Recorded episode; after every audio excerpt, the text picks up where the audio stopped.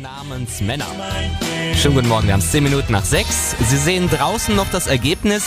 Die Temperaturen, die waren ordentlich im Keller. Pünktlich zum ersten Advent war es gestern auch überall mal weiß.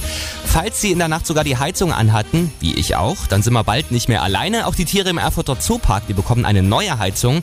Es ist wirklich kein Scherz. Doreen Pelz aus der Landeswelle Thüringen Redaktion, vor allem die Nashörner, die sollen es kuschelig warm haben. Ja, und nicht nur die. Alle Zuhause der Tiere werden an die Fernwärme angeschlossen. Die letzten 30 Jahre wurde im Zoo Erfurt nämlich noch mit Öl geheizt.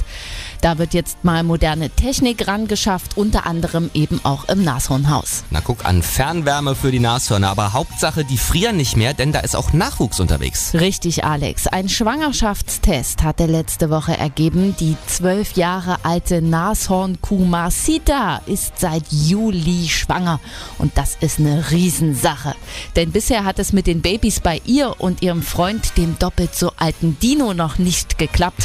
Allerdings müssen wir uns jetzt ganz schön gedulden, denn Nashörner sind 16 bis 18 Monate schwanger. Heißt also, das Nashornbaby, das kommt dann erst nächstes Jahr an Weihnachten zur Welt. Umso größer ist die Vorfreude auf den Nachwuchs, ne? Und der kann jetzt mit der neuen Heizung im Warmen gedeihen. Dankeschön, Doreen. Mein Thüringen, meine Landeswelle. Landeswelle.